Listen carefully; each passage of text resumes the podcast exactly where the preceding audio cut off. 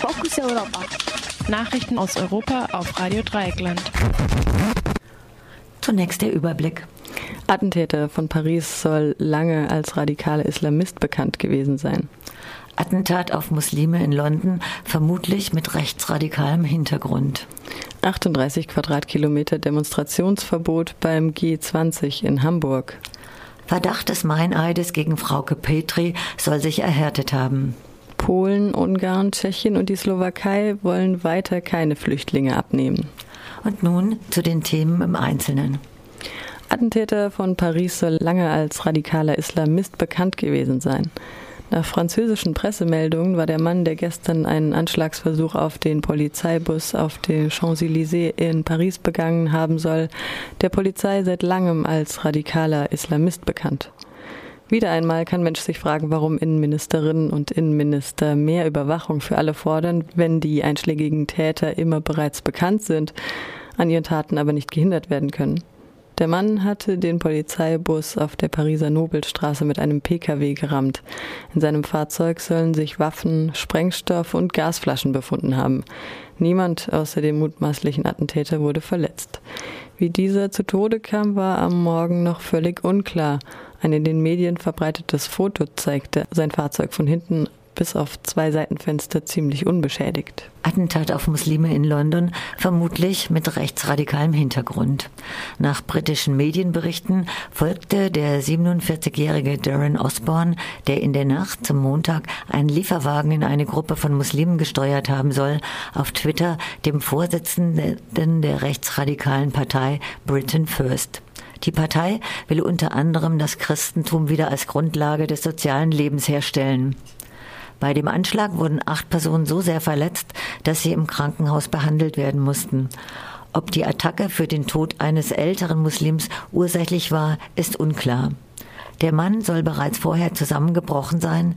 Ein Imam bewahrte den mutmaßlichen Attentäter vor Prügeln durch aufgebrachte Anschlagsopfer.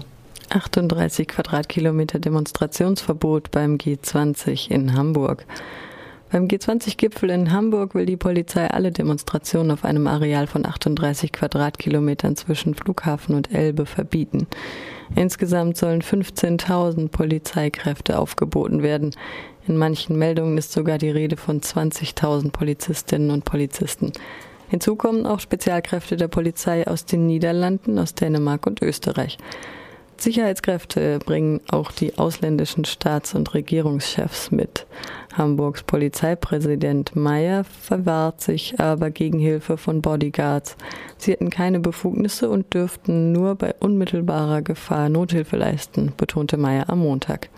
Damit bezog sich Meyer auf einen Vorfall in Washington, wo Leibwächter des türkischen Staatspräsidenten Tayyip Erdogan wild auf Demonstrantinnen und Demonstranten einschlugen und eintraten.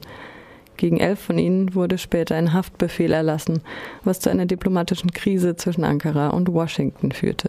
Verdacht des Meineides gegen Frauke Petri soll sich erhärtet haben. Nach einem Bericht der Frankfurter Allgemeinen Zeitung hat sich der Verdacht erhärtet, die AfD-Politikerin habe vor einem Untersuchungsausschuss des Sächsischen Landtages unter Eid falsche Aussagen gemacht. Am Montag hat die Staatsanwaltschaft beim Landtag die Aufhebung der Immunität von Frauke Petri beantragt. Frauke Petri hatte im November 2015 vor der Wahlprüfungskommission des Landtages der Behauptung eines AfD-Kandidaten widersprochen, er sei von der Wahlliste der Partei gestrichen worden, weil er sich geweigert habe, der Partei ein Darlehen zu gewähren. Frauke Petri sagte dagegen aus, erst ein Jahr nach der Wahl erfahren zu haben, wer von den Kandidaten tatsächlich die Darlehenssumme gezahlt habe. Sie könne sich an keinen festen Termin erinnern, bis zu dem der Darlehensbetrag zu zahlen gewesen sei. Außerdem habe sie nicht alle Darlehensverträge unterzeichnet. Dagegen hatte der damalige Schatzmeister der sächsischen AfD, Carsten Hütter, ebenfalls unter Eid ausgesagt, er selbst, Frauke Petri und der Generalsekretär Wurlitzer hätten alle Darlehensverträge gemeinsam unterzeichnet. In den Verträgen sei der 6. Mai 2014 als Termin genannt worden, bis zu dem die Zahlung zu erfolgen habe. Petri und Wurlitzer hätten sich ständig nach dem Eingang der Zahlungen erkundigt. Die Staatsanwaltschaft die Ermittlungen gegen Hütter mittlerweile eingestellt. Die Zeitung macht keine genauen Angaben darüber, worauf sich die Einschätzung bezieht. Der Verdacht gegen Petri habe sich erhärtet. Es könnte ja sein, dass Verträge mit Petris Unterschrift aus dem Zahlungstermin aufgetaucht sind.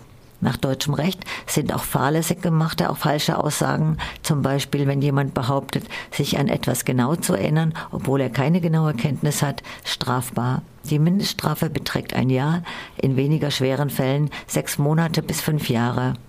Über die Aufhebung der Immunität von Frauke Petri wird der Sächsische Landtag wegen der Sommerpause voraussichtlich nicht vor dem 30. August entscheiden.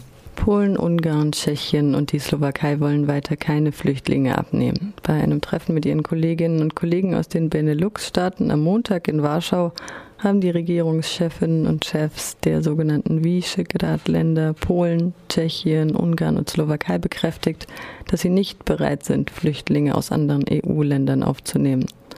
Von einer stürmischen Diskussion sprach der slowakische Regierungschef Robert Fico. Die Slowakei hat allerdings letzthin 16 Flüchtlinge aufgenommen und ist so einem Vertragsverletzungsverfahren entkommen, das die EU-Kommission gegen die anderen Visegrad-Staaten eingeleitet hat. Ungarn und die Slowakei klagen wiederum ihrerseits gegen die Gemeinschaft, weil diese die Umverteilung von Flüchtlingen gegen den Widerstand kleinerer Länder beschlossen hat.